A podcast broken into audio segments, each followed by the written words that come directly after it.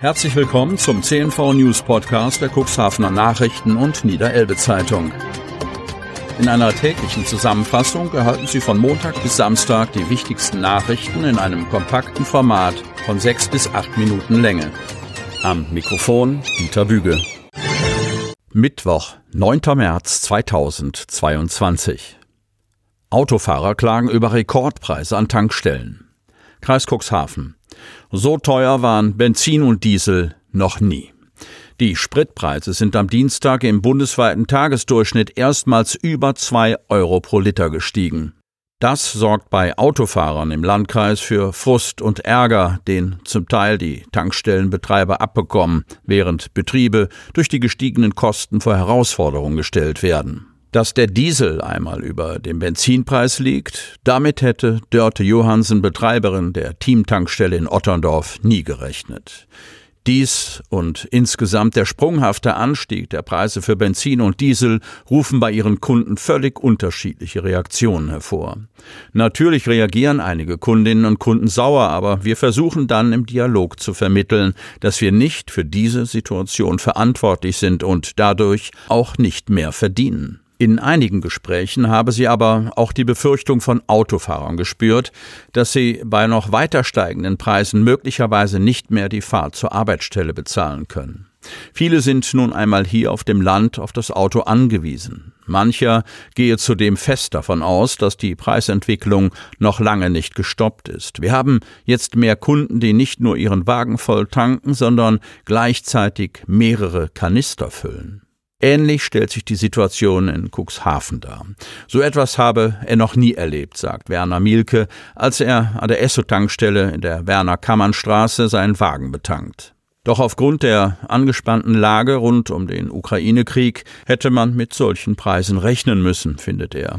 Mit seinem Wohnmobil möchte er in der kommenden Woche nach Spanien fahren. Der Wagen verbraucht 13 Liter auf 100 Kilometer.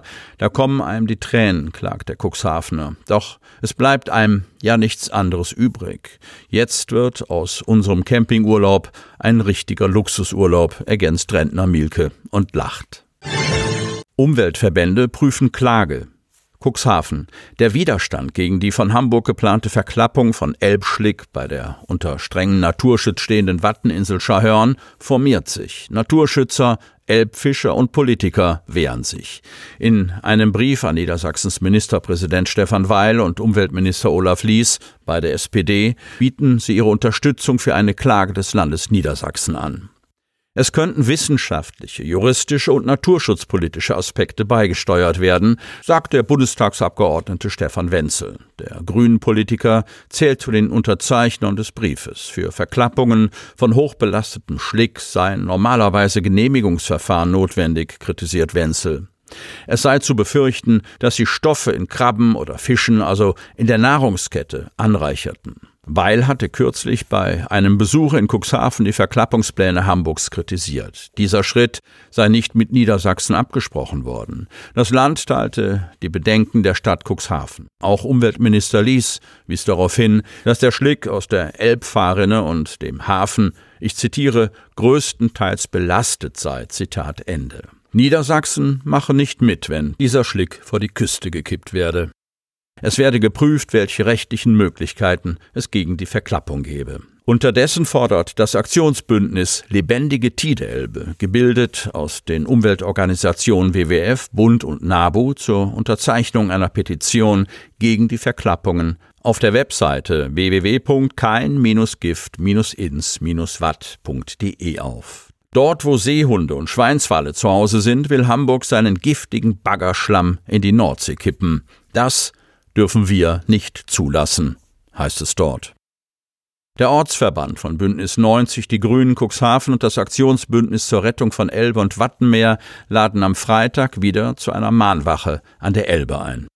Beginn ist am 11. März um 15 Uhr am Radarturm Cuxhaven nahe der alten Liebe. Grünes Licht für Fundamente. Cuxhaven. Auf der Baustelle für das Holzheizkraftwerk an der Neufelder Straße ging es wochenlang nicht voran. Der Bauzaun war verschlossen. Die Arbeiten ruhten, solange das Gewerbeaufsichtsamt in Cuxhaven eine wesentliche Änderung nach 16 des Bundesemissionsschutzgesetz überprüfte. Inzwischen ist für den Weiterbau zumindest im Bereich der Fundamente und Keller grünes Licht erteilt worden. Das erklärte am Dienstag Bauleiter Hanke von Döhlen. Für die Hochbauten habe das Bauamt noch einmal Nachforderungen gestellt bezüglich technischer Details. Die seien inzwischen nachgereicht worden. In der Hauptsache gehe es dabei um das Brandschutzkonzept, so von Döhlen. Obwohl es von der Versicherung als ausreichend akzeptiert worden sei, habe das Bauamt bei den Trennwänden zwischen Turbinenhalle und Kesselanlage statt des geplanten Mauerwerks nun eine Betonwand gefordert. Das ergebe Mehrkosten und Änderungen in der Bauausführung, die jetzt im Rathaus geprüft werden. Äußerlich verändere sich der Baukörper dadurch nicht. Die Grünen machten das umstrittene Bauvorhaben kürzlich zum Thema im Ausschuss für Wirtschaft und Tourismus. Grünen-Abgeordneter Norbert Welker stellte in diesem Zusammenhang die grundsätzliche Frage, wie die Stadt Cuxhaven in Zukunft mit Wärme versorgt werden soll. Das im Bau befindliche Holzheizkraftwerk ist gesellschaftlich und politisch umstritten. Keine Chance für Fähre auf das Weltkulturerbe. Osten. Die Bemühungen, ein von der UNESCO anerkanntes Weltkulturerbe zu werden, haben einen heftigen Dämpfer erlitten. Die Schwebefähre Osten-Hemmo ist raus aus dem Rennen. Die zuletzt ohnehin geringen Chancen, diesen prestigeträchtigen Titel zu erhalten, haben sich zerschlagen, nachdem es nun seitens des Landes Schleswig-Holstein keine Unterstützung mehr für eine Bewerbung der Schwesterfähre in Rendsburg gibt. Weltweit existieren nur noch acht Schwebefähren. Die auch auf internationaler Ebene geführten Gespräche über eine gemeinsame Bewerbung bei der UNESCO brachten nicht den gewünschten Erfolg. Das sorgt jetzt für Frust an der Oste. Damit Sie ab sofort keine Podcast-Folge mehr verpassen, benötigen Sie lediglich einen sogenannten Podcatcher. Auf den meisten Smartphones ist dieser bereits vorhanden. Falls nicht, dann suchen Sie ganz einfach in Ihrem App Store nach einem kostenlosen Podcatcher wie zum Beispiel Spotify, Apple Podcast oder AntennaPod. Selbstverständlich können Sie unsere Podcast-Folgen auch direkt über unsere Website unter cnv-medien.de slash podcast anhören. Die hörten den Podcast der CNV Medien, Redaktionsleitung Ulrich Rode und Christoph Käfer. Produktion Rocket Audio Production.